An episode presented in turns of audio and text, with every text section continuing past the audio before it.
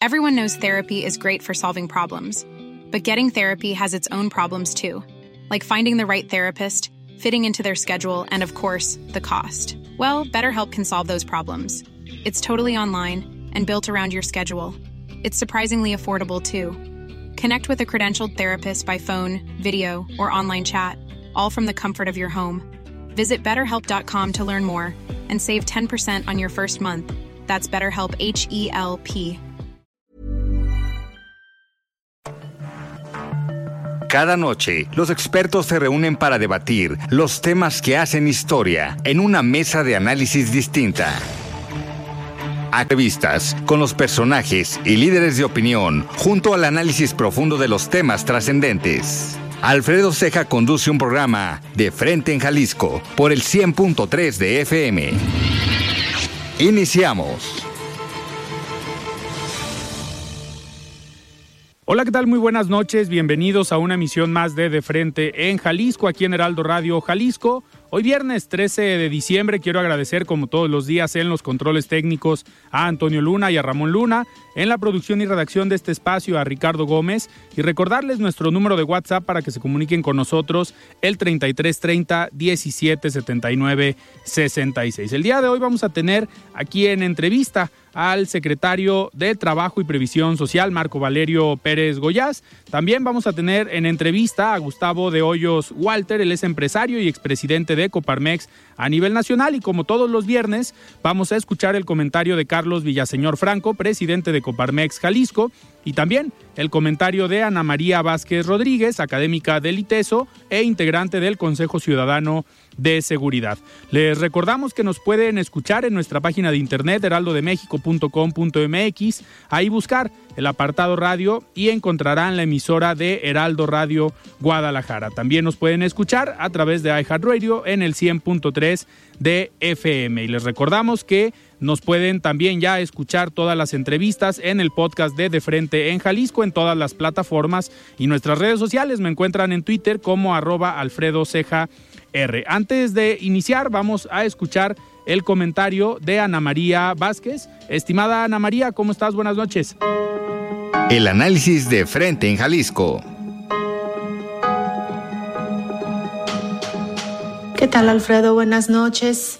Saludos a ti, a todo tu auditorio y feliz año 2023.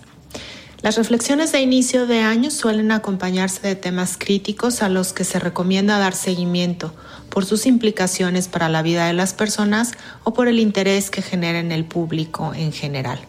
En esta ocasión quiero comentar sobre una dinámica que permite explicar la larga y compleja lista de temas sociales y políticos que llaman la atención o preocupan a analistas y a la ciudadanía en estos tiempos el llamado iliberalismo, un término que suele hacer referencia a los rasgos autoritarios observables en las democracias y que originalmente fue utilizado para describir procesos en contextos de elecciones. El iliberalismo es útil para analizar algunos procesos que nos preocupan respecto del avance o declive democrático una reflexión que data de los noventas respecto de los déficits de las llamadas nuevas democracias, ampliado a las amenazas a los derechos ciudadanos y la separación de poderes, que también fue conocido como las democracias de baja calidad. A esto se añade una tendencia a la militarización con elecciones manipuladas o amañadas y el desdén de la voluntad de las minorías. Aunque no es lo mismo que el populismo, puede afirmarse que este es un componente clave del aumento de que haya democracias iliberales. El ejemplo más recurrente es el intento de la toma del Capitolio en Washington en enero 2022 por parte de seguidores de Donald Trump, muy comparable con el asalto a la sede del Congreso brasileño a inicios de este año por parte de grupos que apoyan al expresidente Bolsonaro. Lo que además observamos es que estos rasgos se presentan en democracias que se consideraban sólidas o robustas. La tendencia es observable a distinto nivel y profundidad tanto en gobiernos de partidos de izquierdas como de derechas. Francia, Italia, Estados Unidos, Turquía, Brasil, Perú, Argentina, México. Otros casos rompen esta lógica. Singapur, por ejemplo, considerada la novena nación más pacífica en el mundo según el Índice Global de Paz de 2022, es un caso discutido aún sin consenso como un posible democracia iliberal por su débil sistema multipartidista. Pero el concepto de vacíos que deja el liberalismo en el andamiaje institucional va más allá de lo electoral o lo legislativo. Son características las amenazas y ataques en medios a profesionales del periodismo, a defensoras y defensores de derechos humanos o al empresariado y otros grupos que por ser críticos con el Estado son señalados de manera incesante. Los retos de los próximos meses y años a nivel nacional y global son grandes en este sentido, pero también debe serlo nuestra capacidad para exigir y proteger nuestros derechos, conocer las actividades de quienes ejercen el poder, gozar de las libertades civiles en todas sus expresiones, es decir, a vivir en una sociedad abierta y a protegerla. Muchas gracias por su atención. Soy Ana María Vázquez. Hasta la próxima. Muchísimas gracias, Ana María, por este comentario y arrancamos esta entrevista. Me da muchísimo gusto recibir aquí en cabina al secretario del Trabajo, Marco Valerio Pérez Goyas. ¿Cómo estás, Marco? Alfredo, buenas noches, gracias por la oportunidad.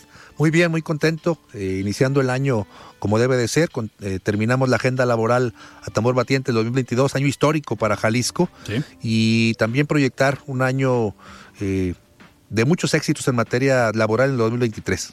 Secretario, uno de los, de los temas con los que arrancas el año, pues hay dos buenas noticias. Por un lado, el tema de el, primer lugar de Jalisco en el empleo, en la generación de empleo a nivel nacional, y por otro lado, una propuesta que ya hoy está eh, pues en firme el tema de vacaciones dignas, que es una propuesta que sale de la bancada de Movimiento Ciudadano en la Cámara de Diputados y en el Senado de la República, y pues que ya la, ya la tienen que, aplicar. Pero, ¿cómo, ¿cómo arrancas el año con estas dos, con estas dos noticias? Bueno, eh, pues muy contento y decirlo también orgulloso de poder liderar la agenda laboral en Jalisco en estos momentos eh, del mundo de la pandemia y por supuesto financieramente circunstancias complejas. Pero concluir el año como el primer lugar, ser los campeones en generación de empleo formal de este país no es algo menor. Simplemente si nos ponemos a comparar eh, la Ciudad de México prácticamente con cuatro veces la población de Jalisco y aún así no pudieron superar la generación de empleo formal de Jalisco, eso nos da la oportunidad de proyectarnos, de poder tener y presumir a Jalisco como un estado que impulsa y la locomotora económica de este país. Y bueno, no es más que una fórmula importante de los empleadores, los quienes arriesgan el, capital económico con la fuerza laboral de Jalisco, el capital humano. Y por supuesto, también decirlo, eh, tenemos la aplicación, la plataforma eh, más eh, dinámica y más eficiente de vinculación laboral del país, que se llama jaliscotrabaja.com.mx el 2023 será su año de consolidación. La lanzamos en el 2022, en el segundo semestre, con un gran éxito. Bueno, ya está ahí los números. Primer lugar en generación de empleo. Y por supuesto, insisto, estamos proyectando tener un 2023 por encima de los 85 mil empleos formales. Eso hoy lo estoy diciendo, es la primera vez que lo manifiesto después del análisis que estamos haciendo. Estoy seguro que el 2023 nos dará por encima de los 85 mil empleos formales. Esto quiere decir que muy probablemente volvamos a ser también el primer lugar en generación de empleo en México eh, por encima de todos los estados. Claro, secretario, este, este resultado sin duda es trabajo eh, conjunto, lo mencionabas tú, pues es parte de los empresarios, pero también del trabajo conjunto entre la Secretaría del Trabajo, los sindicatos y el sector empresarial. ¿Cómo ha sido esta relación o esta dinámica para poder, a pesar de que hubo una o hay una pandemia, a pesar de que eh, algunas empresas tuvieron que cerrar Jalisco cuando pues empiezan a perder empleos. Jalisco fue de los primeros estados también, si no me equivoco, el primero en recuperar los empleos que se perdieron por la pandemia.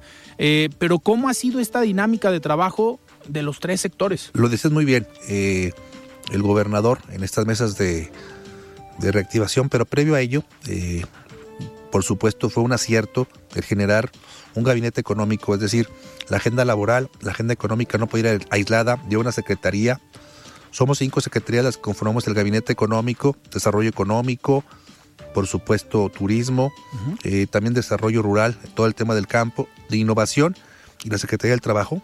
Es una fórmula que trae como consecuencia vincular todos los esquemas y todos los proyectos para precisamente hacer de Jalisco un lugar mucho más atractivo. Pero como bien lo decías, eh, nunca más me parece que la pandemia vino a fortalecer esta idea, nunca más la idea de a ver quién gana, jugar vencidas, si el patrón o el trabajador.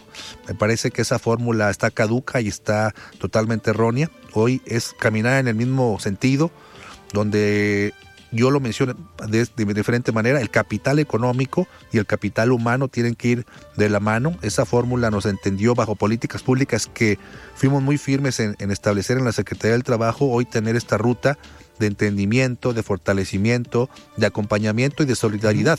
Es la realidad. Eh, Jalisco tiene hoy eh, el mayor número de aportaciones al Seguro Social en cantidad del país. Jalisco es líder en generación de empleo. Jalisco eh, se redujo importantemente la tasa de desempleo. Jalisco es eh, eh, se reduce la pobreza laboral. Jalisco trae una dinámica importante, insisto, en, este, en estos esquemas. Y bueno, hoy por hoy nos da la oportunidad de consolidar en este quinto año de la administración del ingeniero Enrique Alfaro, del gobernador, por conducto de la Secretaría del Trabajo, esquemas importantes eh, en específico en el tema del empleo, vamos a pugnar por tener otros temas importantes como es la dignificación del trabajo del campo y por supuesto impulsar y seguir impulsando la agenda de las trabajadoras del hogar. Eso ha sido entenderlo, que nunca más podemos ver a los trabajadores como un número, son personas y que ahí necesitan circunstancias eh, importantes como es el descanso. Y ahí yo podría entrar al segundo tema que hablabas, que es el tema de las vacaciones. Eh, fui de los pocos secretarios invitados en el debate para, en el Senado de la República para establecer por qué se necesitaba aumentar las vacaciones. Era, era muy sencillo decirlo. Eh, México es de los países que, más desgasta a su plantilla laboral en cuanto a saturación de días laborales y de horas laborales por semana. Eh, eso no podía seguir de esa manera. Antes había, la ley establecía seis días de vacaciones dentro del primer año y después iban aumentando. Eh, la reforma vino a establecer que no puede haber menos de 12 días de vacaciones a partir del primer año y de ahí aumentar eh, subsecuentemente dos eh, días por año hasta el quinto año y después de del sexto al diez ese lustro solamente se aumentan dos y así sucesivamente hasta llegar hasta los 30 días de vacaciones. ¿Qué era importante establecer? Uno, como lo decía, que los trabajadores son personas y que tienen que tener un espacio para descansar. Dos, que además tenemos una obligación de compararnos con países que son nuestros vecinos, pero además nuestros socios comerciales como es Estados Unidos y Canadá, y que las condiciones y las circunstancias que establecía la Organización Mundial del Comercio, la OMC, y también la de salud, no podían seguir en ese sentido. Países como Cuba, que no tiene nada que ver en cuanto a la producción y el crecimiento, tiene una política de descanso de al menos un mes, 30 días, eh, como inicio. Entonces, me parece importante establecerlo.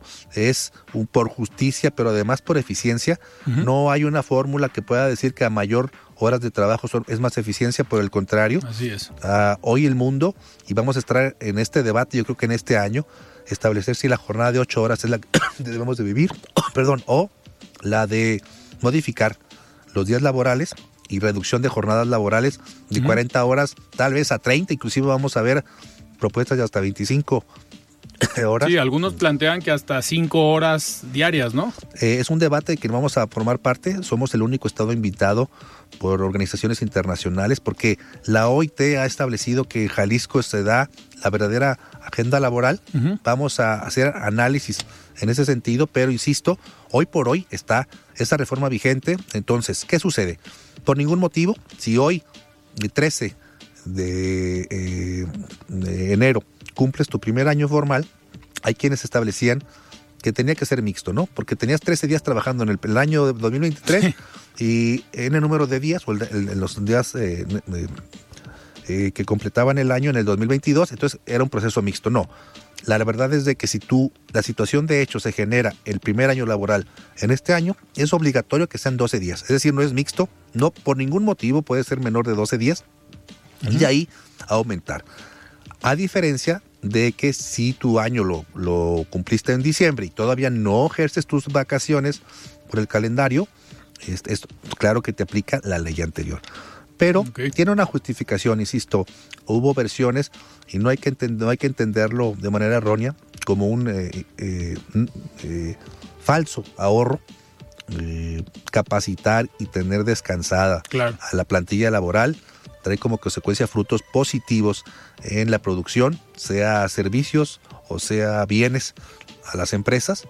entonces, estoy, yo invito a las empresas a que podamos cumplir a cabalidad esta ley. Vamos a estar todo este mes capacitando, también asesorando a las personas, recibiendo inclusive desde mi email personal marcovalerio.perezgoyaz.jalisco.gov.mx para poder establecer la correcta interpretación de lo que es esta ley, que hay, no hay mucho que interpretar porque hay una expresión, hay una declaración expresa por parte del legislador que por ningún motivo puede ser menor de 12 días, pero algunas dudas podemos hacerlo. Eh. La diferencia ahora es que antes el empleador podía establecer los días de vacaciones. Hoy es derecho del trabajador. Es derecho del trabajador establecer cuándo los puede ejercer. ¿Puede ejercerlos los 12 días de corrido? Sí. E-, ese era el debate, ¿no? Ese era, bueno, más bien muchas de las dudas cuando estaba la aprobación era si se podían tomar los 12 días juntos o eran por separado. claro, así es. Hoy es derecho del trabajador decidir cómo pero por supuesto en una política sana tendría que hacerlo con diálogo con el empleador, pues para coordinarse y también tener la logística si algunas líneas de producción no se queden en su totalidad o de manera parcial sin eh, los elementos necesarios para tener el éxito del interior de las fuentes de empleo. ¿no? Que esta semana lo decía César Castro, el coordinador de industriales Jalisco, hablaba pues que pedía a los empresarios que la apertura al diálogo con los trabajadores para ponerse de acuerdo y que no dejaran estas líneas de, pues de producir, porque al final, si la mitad de los empleos de los empleados eh, piden los mismos días, pues deja de operar. Sí, claro, es una lógica de diálogo, eh, pero sin duda alguna bajo el principio de que las vacaciones es un derecho de los trabajadores, de que no es un regalo del empleador y que tampoco no es una eh, circunstancia graciosa o gratis por parte del empleador. Es, un, es un derecho del trabajador y en ese sentido, en la fórmula de ganar-ganar, por supuesto que yo también impulso la del diálogo entre los empleados y, el, empleador y buscar cómo pueden seguir fortaleciendo a la fuente de empleo que al final del día es lo que da utilidades y por supuesto estoy seguro que en el futuro mejores condiciones para los trabajadores. Les garantizo, inclusive les puedo decir, yo soy un impulsor de que se aumenten inclusive los días. Es, una buen, es un buen saque para la reforma de las vacaciones, pero estoy seguro que para efecto de poder homologarnos con nuestros socios comerciales, pero además en el entendido de que la fórmula internacional ha dado como consecuencia que el ser humano debe de descansar eh, para poder ser más eficiente, pues estoy seguro que en el futuro seguirán aumentando tal vez los días iniciales del primer año y a lo demás avanzar. E insisto, han sido cuatro años de reformas constantes, dinámicas. Los últimos cuatro años del país han sido los más dinámicos en materia laboral de los últimos 81, para empezar. Em, eh, y hablo 81 por la ley federal del trabajo, pero de ahí nunca había existido eh, tanta dinámica laboral. Entiendo a los empleadores desde el punto de vista de cambios administrativos, pero estoy seguro que va a ser para bien de ellos. Eh, no hay justificación para no cumplir. Si bien es cierto, tenemos nuestras facultades coercitivas para las empresas que no lo hagan. La verdad es que nuestro objetivo es provocar que lo cumplan espontáneamente. Estuve precisamente con el Consejo de Cámaras Industriales, lo voy a hacer en próximos días con Coparmex, lo voy a hacer en próximos días en Puerto Vallarta con una asociación de hoteleros para poder invitar al cumplimiento y así seguir haciendo de Jalisco el número uno en la agenda laboral. Es un tema de interpretación en positivo y no tener eh, eh, interpretaciones falsas eh, u erróneas de, falsos ahorros, ¿no? Secretario, uno de los, de los temas que ha sido, eh, pues creo yo, un, un, tema o un proyecto fuerte dentro de tu gestión es el distintivo de buenas prácticas laborales, que ahí se habla o se trabaja también de la mano con el sector empresarial. Eh, cada vez más vemos la participación del sector empresarial en este, en este proyecto. Para los que nos están escuchando ahorita en el tráfico, viernes a las 7 de la noche, imagínate cuántos van en el carro, tanto trabajadores como dueños de empresas. ¿Qué es el distintivo de buenas prácticas laborales? Porque a los dos sectores, tanto al empleador como al empleado, le interesa este distintivo. Eh, lo dices muy bien, Alfredo. Fíjate que eh, es una iniciativa que nace en Jalisco. Ya muchos estados la van a empezar a copiar en el 2023. Ok. Eh, es una iniciativa y una política pública aplaudida por Estados Unidos y por Canadá. Va a ser reconocida en el mes de mayo eh, por el Labor Department de Estados Unidos. Vienen obligaciones desde el, del TEMEC, pero primordialmente tiene un objetivo. Una empresa que tiene un buen ambiente laboral, que es un espacio seguro, para sus trabajadores, para sus clientes y también para los mismos propietarios o, titulares o empleadores, patrones, es, un lugar idóneo para desarrollar las actividades y en ese sentido avanzar. ¿Qué se, qué se observa? Todas las normas oficiales mexicanas que tienen que ver con la seguridad e higiene al interior de la fuente de empleo, toda la normatividad laboral, desde cómo pagan el PTU, cómo realizan sus contratos, el reglamento interior, sus contratos individuales, contratos colectivos, cómo reparten el aguinaldo, es decir, todo el análisis para establecer, esta es una empresa eh, en el que en el tema laboral eh, está al 100%. Además, insisto, la política del mundo, eh, hace tal vez 10 años antes, solamente se buscaba en el consumo de las cosas productos buenos, bonitos y baratos. Ya ahora se buscan buenos, bonitos a baratos, pero además con una política pública socialmente responsable, entre otras que sean eh, no contaminen o sean eh, eh, promotoras del medio ambiente, de la protección, y el otro es el tema del ambiente laboral. Entonces, lo que estamos haciendo los distinguimos. hay una, un, gran trabajo de los empresarios en Jalisco.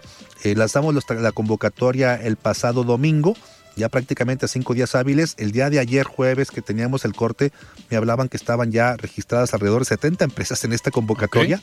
Entonces los invito, es muy sencillo, eh, es un proceso que pareciera que pudiera asustar, pero realmente lo que estamos haciendo es provocar el cumplimiento espontáneo, nosotros los ayudamos, los, los eh, guiamos para que puedan cumplir y bueno, el distintivo nos ayuda no solamente a ser elogiados como una empresa responsable en materia laboral, reconocido también por los gobiernos de otros, de otros países, pero además nos representa la oportunidad de saber que nuestra plantilla laboral, lo más importante que tiene una empresa, que es el capital humano, está bien.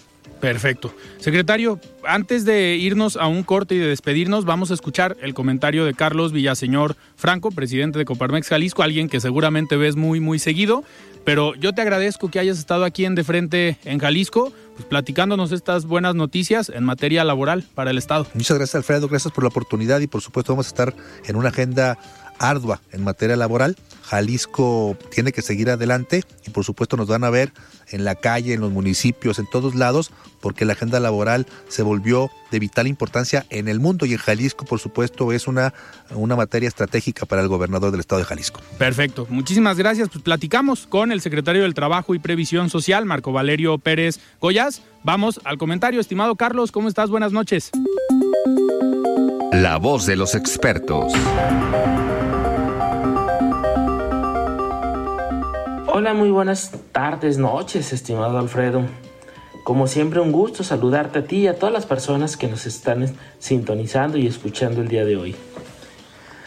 América del Norte está caracterizado por ser una región competitiva, con gran dinamismo comercial, y día con día pasa por las fronteras de los Estados Unidos, Canadá y México un importante número de productos que se traducen en dinero y por supuesto en crecimiento y en bienestar para todos los mexicanos y nuestras familias. Con esto, quiero aprovechar para durante esta semana que tuvimos la visita del presidente Biden y el primer ministro Trudeau, quisiera hacer un par de comentarios respecto a algunas inquietudes, pero sobre todo propuestas que desde el sector privado identificamos y que pudiesen ser clave para continuar consolidando la región. En primer lugar, hacemos un llamado a garantizar el Estado de Derecho a generar certeza a la inversión, un país en donde las reglas de juego sean claras y que se respeten, que se vuelvan competitivas y que sean prósperas. En el tema energético, hacemos un llamado al gobierno federal a innovar, a incentivar el crecimiento de energías alternas. El mundo avanza hacia un modelo de descarbonización que requiere de prácticas más sustentables, tema en donde tenemos una deuda pendiente y que ha sido motivo de consultas de nuestros vecinos del norte. En días pasados, el presidente se comprometió a atender a las empresas de Canadá que han reportado complicaciones. Esperamos que sí cumpla su compromiso y que las atienda ante el llamado y que haga lo mismo con empresas locales, con los mismos mexicanos que también estamos invirtiendo. Con la relocalización de empresas tenemos una gran oportunidad de fortalecer la cadena de suministro regional que puede hacer frente a riesgos y eventualidades como lo vimos con el COVID-19. Es la gran oportunidad de dar un mensaje positivo de la mano con una estrategia que fortalezca las áreas pendientes. En este sentido, en Coparmex Jalisco tendremos un foro económico el próximo 31 de enero y los invito a conocer el contenido. Alfredo, como siempre, un gusto platicar contigo y con todas las personas que hoy nos están escuchando. Que tengan un excelente Everyone knows therapy is great for solving problems, but getting therapy has its own problems too, like finding the right therapist, fitting into their schedule, and of course, the cost. Well, BetterHelp can solve those problems. It's totally online and built around your schedule. It's surprisingly affordable too. Connect with a credentialed therapist by phone, video, or online chat, all from the comfort of your home. Visit betterhelp.com to learn more and save 10% on your first month. That's BetterHelp, H E L P. Since 2013, Bombas has donated over 100 million socks, underwear, and t shirts to those facing homelessness. If we counted those on air, this ad would last over 1,157 days. But if we counted the time it takes to make a donation possible, it would take just a few clicks. Because every time you make a purchase, Bombas donates an item to someone who needs it. Go to bombas.com slash ACAST and use code ACAST for 20% off your first purchase. That's bombas.com slash ACAST, code ACAST. Fin de semana. Siga con Alfredo Ceja y su análisis de frente en Jalisco por el Heraldo Radio 100.3. Mesa de análisis de frente en Jalisco con Alfredo Ceja. Continuamos.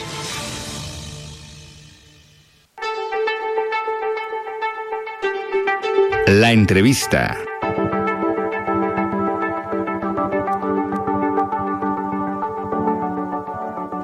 Bien, estamos de regreso aquí en De Frente en Jalisco y me da muchísimo gusto eh, platicar este día con Gustavo de Hoyos, que viene a Guadalajara a participar en un conversatorio con la agrupación política nacional Confío en México, que preside Salvador Cosío. Y pues, amigo del Heraldo de México, eh, esta es tu casa, estimado Gustavo, y me gustaría iniciar esta plática eh, teniendo tu visión de México.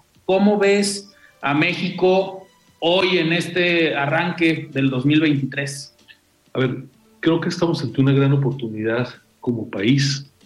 Nuestro país es grande en su presente, en su pasado, pero sobre todo tiene, estoy convencido, un futuro promisorio y nos toca a nosotros eh, construir lo que yo llamo el México ganador para todas y para todos. Alfredo, no podemos quedarnos con un México a medias, no podemos conformarnos con que subsiste en el país la pobreza extrema, no podemos normalizar la violencia y la inseguridad.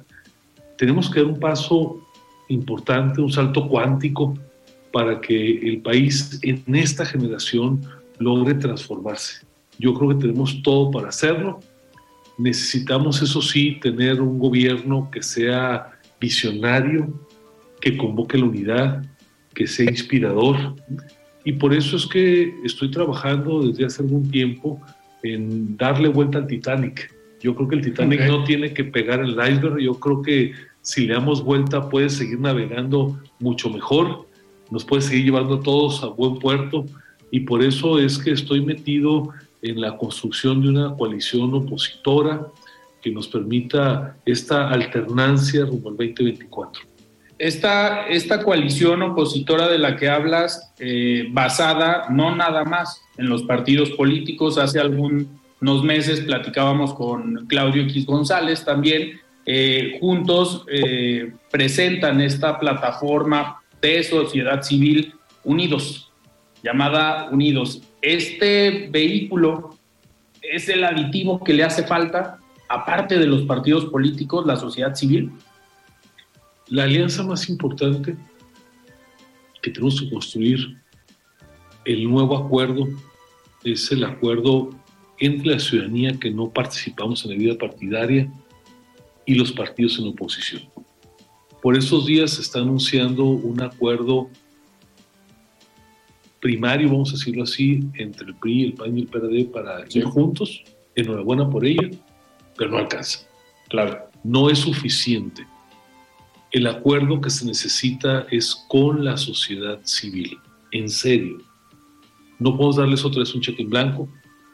El acuerdo implica que tomen nuestra agenda, que se comprometen con ella, que se abran como partidos, que permitan que entren y se oxigenen nuevas personas de la sociedad civil y que se dan candidaturas para las y los ciudadanos que no son militantes.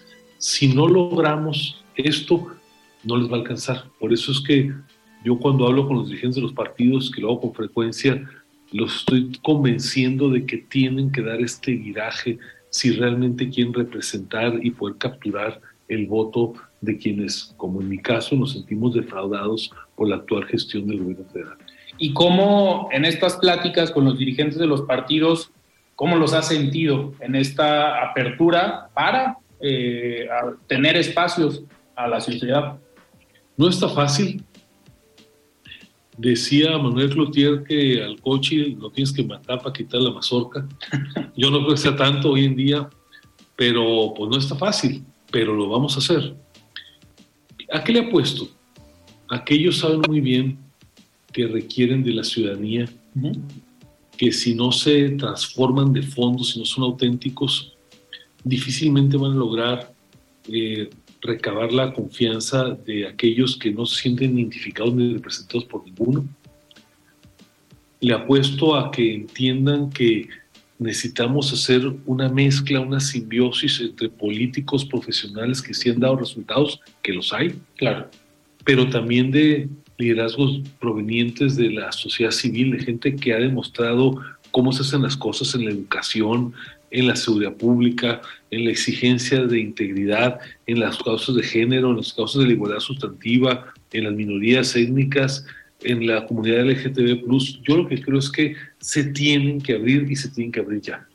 En este, en este juego de los partidos políticos, eh, el reto es convencer a la ciudadanía de participar. Históricamente en nuestro país, el abstencionismo, el poco interés por algunas generaciones de participar, eh, no nada más ir a votar, sino preocuparte por los temas que pasan en el país, ese también ha sido un reto de los partidos. Y hace pues unos meses el tema que pareciera logró eh, convocar a la ciudadanía, identificarla e, y unirla, fue el tema de la democracia, la defensa del INE. ¿Ves tú que ese mismo tema sea también el que pueda unir a todos los partidos políticos y que con ese mismo mensaje logren atraer a la ciudadanía? La democracia y libertad son eh, presupuestos, son eh, el basamento de una vida en plenitud y de que pueda haber prosperidad. Sin embargo, no es suficiente. Creo que la defensa de la libertad y de la democracia, en este caso la defensa del INE, que es una manera como se ha podido eh, exteriorizar, es una gran causa. Hay que defender no más al INE, sino nuestro voto. Claro. Pero sí creo que las y los mexicanos sintieron que había una fibra ahí importante que tenían que luchar por ella. Por eso es que se logró estas manifestaciones tan copiosas en todo el país, especialmente en la capital. Yo creo que es una causa en la que estaremos trabajando, no es la única. También tenemos que proponer cosas distintas en materia económica. ¿Cómo le hacemos para que la gente le vaya mejor? Eh, ¿Cómo le hacemos para que no haya tanta inseguridad? Y en esta parte que lo que es a la gente más le preocupa es cómo ganar más dinero, cómo le vaya mejor lo económico. Yo vengo empujando la idea de que nos tenemos que echar con todo para adelante y lograr una integración con Norteamérica. Yo estoy empujando la idea que a algunos les va a gustar, pero ni modo, así es esto, de que México tiene que renunciar a estar cerrado, tiene que abrir la inversión de par en par a los capitales de Norteamérica, canadienses y de Estados Unidos. Tenemos que ser socios en la seguridad, permitir que haya una colaboración, no nada más testimonial, sino a fondo. Y les vamos a poner en la mesa a los amigos de Canadá y Estados Unidos que a cambio de eso, lo que queremos es que cualquier mexicano, mexicano, por solo hecho de serlo, pueda residir, pueda incluso buscar una doble ciudadanía en esos países me preocupa que todavía estemos aislados con una frontera artificial, pero para esto hay que dar un salto importante hacia adelante. Y yo estoy seguro que hay millones de personas en Jalisco, en el occidente, en México, que darían lo que fuera con tal de poder transitar y ver a sus parientes, eh, a sus hermanos, padres, hijos. Y por eso es que hay que apostarle con todo a este proceso de integración.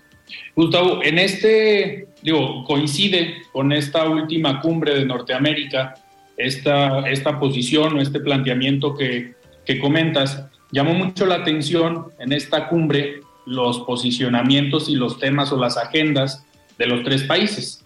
Eh, esta última aparición pública de los tres, de los dos presidentes y el primer ministro, donde el presidente de la República pareciera que se sentía en una mañanera más, dando un discurso de casi media hora, hablando de los programas sociales, hablando de lo que generaba eh, con dos bocas, con la construcción del tren Maya, y pareciera que también en el discurso sigue cerrado, no nada más con las decisiones que están tomando. Esta, este planteamiento, a ti que te tocó participar en la renegociación del TEMEC, ¿estas posturas preocupaban a tus pares en Estados Unidos y en Canadá? Sí, pero más me preocupa a mí como mexicano tener un dirigente con una visión eh, tan aldeana, para decirlo plenamente, vergonzoso, y no porque estén ahí parados 20 minutos escuchando y recetándose Trudeau y Biden, las peroratas del presidente, a mí me pesa la pérdida de la oportunidad. Tener al principal líder del mundo y no invitarle a dar un paso adelante, no aprovechar esa presencia en su casa para decirle cómo le hacemos para que nos vaya bien los tres países, cómo le hacemos a cambio de que los mexicanos y las mexicanas pueden ir y venir sin problema, qué necesita usted para eso. A ver, necesitamos un liderazgo en el país que sí le entienda al mundo, que le entienda desde luego a México también, y que eso nos permita tener una evolución dramáticamente importante en los próximos años. Yo estoy convencido de que sí se puede. Conozco muy bien cómo piensan los canadienses y los norteamericanos, entiendo su cultura y sé que se morirían si México los seduce para integrar un gran bloque norteamericano. Para mí ese es el siguiente paso. Vi y experimenté como fronterizo las bondades del TLC, Vi cómo el país empezó a cambiar para parecerse la frontera gracias a ello. Me tocó participar directamente y pelear por México, cláusula por cláusula, eh, parte del nuevo acuerdo. Pero nos falta cambiar, nos falta ir mucho más allá. Y por eso es que creo que una de las propuestas fundamentales que hay que poner en la mesa, si queremos hablar de temas trascendentes, no nada más que si el avión y que si dos bocas, que obviamente tiene su importancia, tenemos que hablar qué tipo de país vamos a construir para los próximos 50 años. En este tipo de país y en este proyecto eh, con una visión eh, exterior, con una visión global, con una visión a futuro, ¿cómo te gustaría ver a México después del 2024? Primero, voy a trabajar y estoy seguro que vamos a tener una alternancia. Vamos a tener un cambio de rumbo que el país lo necesita. Y quisiera que a partir de ese momento reconstrujéramos eh, la cuestión social, dejáramos atrás la polarización.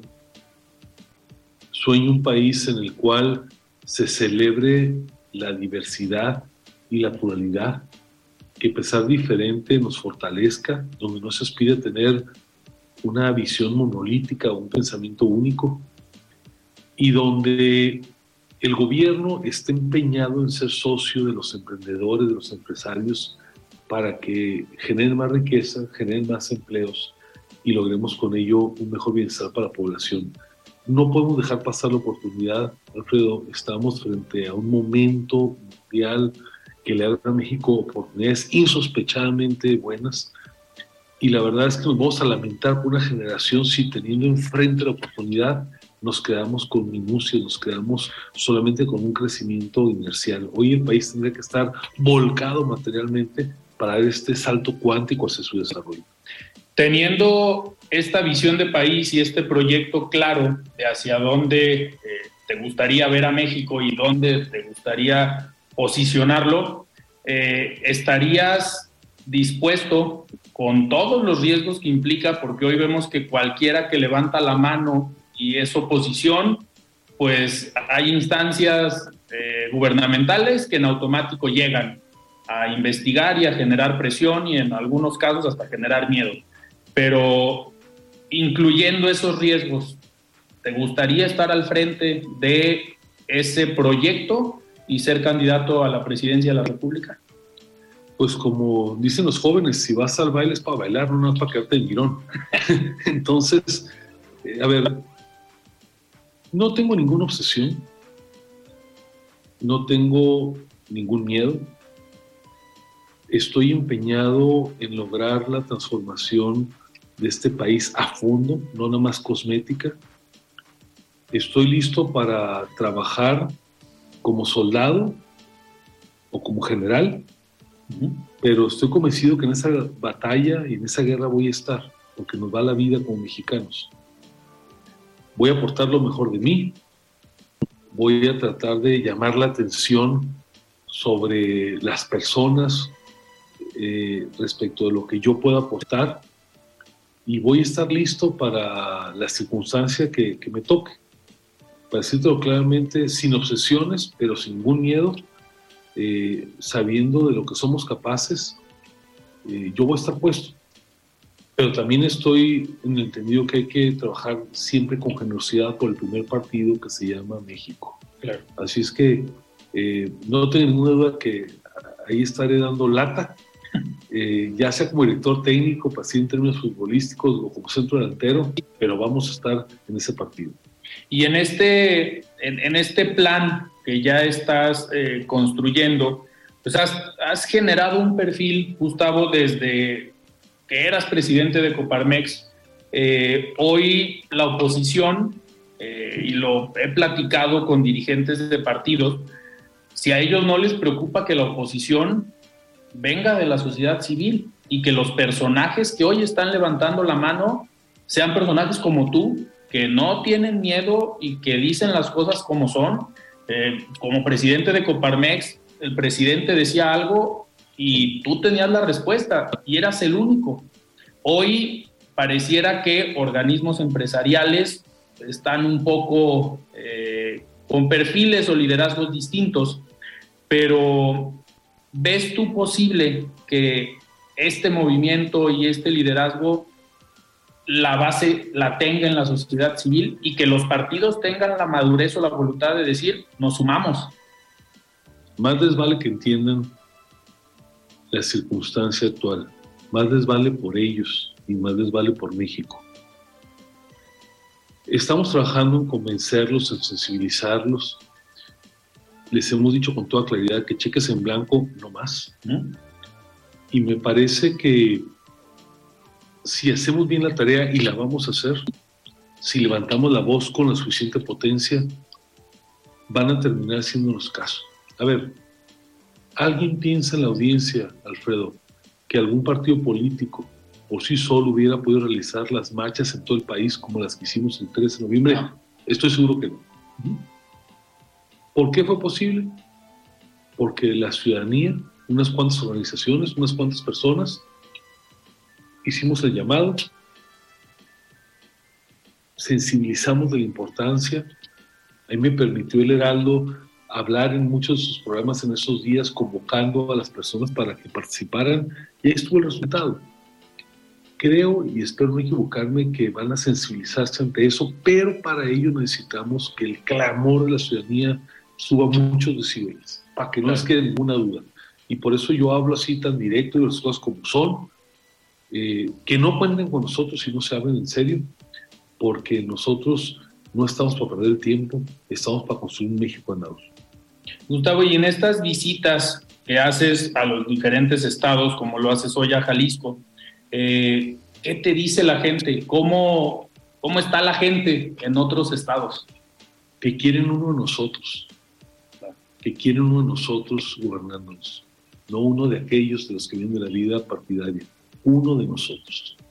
Creo que ya llegó el momento de la ciudadanía, ya llegó el momento de que alguien que no haya vivido de lo público, que no se haya desarrollado solamente en la parte, digamos, política, sino que sea un ciudadano como muchos de nosotros, de un paso adelante y sea quien nos eh, encabece. Es lo que más escucho. Eh, y también me dicen, pues que no me raje, que le siga, y por eso estoy aquí. Y en este, eh, en este trabajo que has realizado, muchos de los resultados hoy en el Poder Legislativo, eh, pues se han dado gracias a esta alianza PRI-PAN-PRD y que en algunos temas Movimiento Ciudadano también se ha unido en el bloque legislativo opositor. Eh, es necesario para el 2024 y para vencer a Morena que estén todos los partidos de oposición, incluyendo a MC, en una gran alianza? Es el escenario óptimo y es donde aumentan nuestras posibilidades de triunfo. Tampoco he visto números, no quiere decir que si no se suma no hay futuro, pero es lo mejor.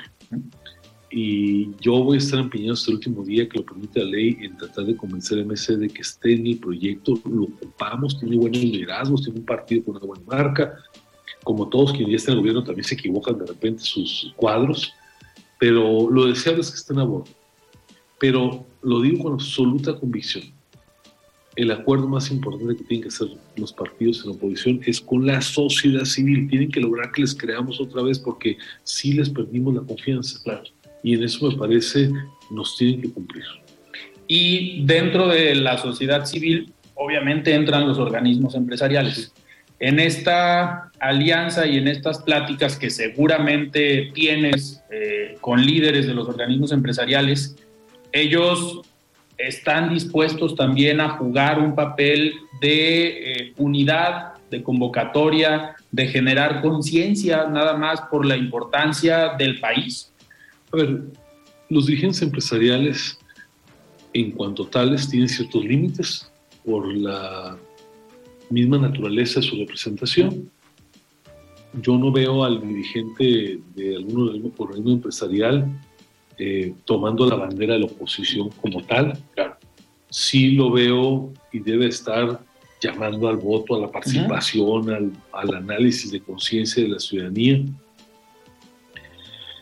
Pienso que los representantes empresariales tienen una delicada tarea para en momentos como estos defender los intereses que representan legítimos y espero que los empresarios a título individual estén a la altura del reto, del desafío. Los empresarios son líderes en sus empresas, no nada más de su tesorería, sino de conciencias. Y creo que ahí hay un reto bien importante que no se ha ejecutado a cabalidad. Entonces, eh, creo que se tienen que poner las pilas, respetando su representación, pero sí eh, abonándole a que tengamos un proceso de evolución de país que nos permita al final del camino darle mejor bienestar a todos. Gustavo, y otro de los temas que eres apasionado de estos temas es la educación en nuestro país. En la administración pasada, con Enrique Peña Nieto, se impulsó una reforma educativa que uno de sus puntos principales era evaluar a los maestros. Llega esta administración, quitan esa, eh, esa reforma, hoy los maestros no son evaluados eh, y esto para los empresarios pues tiene un impacto. No hay una capacitación, no hay un nivel educativo eh, parejo en el país. ¿Qué tendría que hacer México para garantizar una educación de calidad en cualquiera de los niveles? La principal tragedia está en las niñas y los niños, en las y los jóvenes que se les está pasando el momento y no reciben una educación como la merecen. Ahí es donde más me duele. Eh, empezó mal este gobierno desapareciendo el INEE, que era el Instituto Nacional de Evaluación de la Educación, donde se medía la calidad educativa y simplemente lo desaparecieron. Yo creo que tenemos que dar una gran pelea en materia educativa para que las niñas y los niños y las y los jóvenes tengan educación de calidad sin importar su condición. Yo creo que se tiene que repensar la relación con los particulares para dar espacio a que intervengan de una manera mucho más eh, profunda en la educación. Y me parece que tenemos que apostarle con todo a batir el rezago, sobre todo después de esos años pandémicos. Eh, no es posible que tengamos personas postradas en su desarrollo que no puedan participar incluso en un trabajo sofisticado por falta de capacitación esencial. Así es que hay que apostarle con toda la educación. Yo creo que este país puede dar mucho más eh, y creo que es la mejor apuesta futuro, a fin de cuentas. Estamos a un minuto de terminar. Gustavo, si tuvieras que definir a México en una palabra, ¿cómo lo defines? Oportunidad. Oportunidad para tener un país con mejor desarrollo y que nos dé oportunidad de prosperidad a todos. Y si tuvieras que definir hoy en México a la sociedad civil? Sin duda la palabra sería protagonista. Va a ser la protagonista del futuro de nuestro país. ¿Cómo te defines, Gustavo de Hoyos? Enamorado de mi país, un soñador ocupado en la acción. Muchísimas gracias, Gustavo, por estar aquí en De Frente en Jalisco y en el Estado. Gracias, Alfredo, y un saludo a toda la audiencia del Heraldo, eh, con gran cariño porque formo parte de esa gran familia. Muchísimas gracias. Pues nosotros nos despedimos. Platicamos con Gustavo de Hoyos, que estuvo estos días por Guadalajara, platicando con la gente de la agrupación política nacional Confío en México. Yo soy Alfredo Ceja y nos escuchamos el próximo lunes. Muy buenas noches. Alfredo Ceja los espera de lunes a viernes para que junto con los expertos y líderes de opinión analicen la noticia y a sus protagonistas. Esto fue De Frente en Jalisco, otra exclusiva de El Heraldo Radio. Planning for your next trip? Elevate your travel style with Quince. Quince has all the jet-setting essentials you'll want for your next getaway, like European linen, premium luggage options, buttery soft Italian leather bags, and so much more. and is all priced at 50 to 80% less than similar brands. Plus, Quince only works with factories that use safe and ethical manufacturing practices. Pack your bags with high-quality essentials you'll be wearing for vacations to come with Quince. Go to quince.com/pack for free shipping and 365-day returns.